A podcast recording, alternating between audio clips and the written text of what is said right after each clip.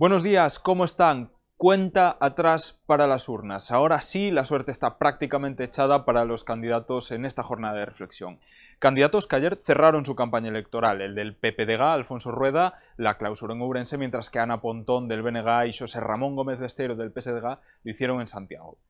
De este modo se echó a la llave una campaña típica que coincidió con el entroido y que atrajo la atención de figuras destacadas de la política nacional. Pero en Ourense la vida sigue, así que seguimos con el repaso a la actualidad. Cerca de un millar de edificios de viviendas de la ciudad son candidatos a convertirse en un montón de escombros.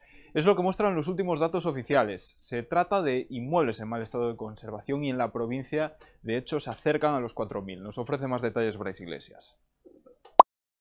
Los desprendimientos que obligaron a acordonar un edificio en el centro de la ciudad, hoy analizamos el estado de conservación de los edificios en el conjunto de la urbe ourensana. Casi un millar de ellos está en mal estado de conservación y de ellos 250 están directamente en estado de ruina, por lo que son completamente inhabitables. El mayor problema se concentra en el casco bello, donde el 60% de los edificios está en un estado deficiente.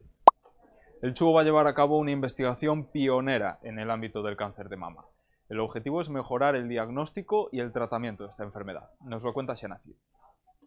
Así es, los servicios de oncología y medicina preventiva del Chugo realizarán este estudio a partir de los datos del Registro Galego de Tumores. Una vez que se analice cómo ha sido la evolución del cáncer de mama en los últimos años en Galicia, esta herramienta se podrá utilizar para diferentes tipos de tumores. Más asuntos. Un vecino de Ayariz fue detenido este jueves en relación con una red de pornografía infantil. El arrestado de 44 años ya pasó a disposición judicial y quedó en libertad hasta el juicio. La Guardia Civil lo vincula con una plataforma en la que se almacenaban hasta 70 vídeos pedófilos, tal y como constataron los agentes a cargo de una investigación que coordina la UCO, la unidad del Instituto Armado que se encarga de los delitos más graves. Es el primero en caer de un total de 25 usuarios españoles a los que la Guardia Civil sigue el rastro para esclarecer su identidad. En otro orden de cosas, y cambiando a temas más amables, el Concello de Leiro y la Xunta estrechan su colaboración para poner en valor el mayor monumento natural de Galicia, Pena Corneira. En virtud de este acuerdo, se llevará a cabo una excavación arqueológica en el lugar para investigar sobre la historia de este emplazamiento. Y cerramos con deportes, con la previa del COP que recibe hoy al Oviedo en el Pazo a las 6 de la tarde. Además, ayer empezó el Campeonato de España de Atletismo en pista corta en Expourense, estamos siguiendo este evento hasta mañana, y el Arenteiro además se enfrentará a las 7 de la tarde en Espiñedo a los Asuna B.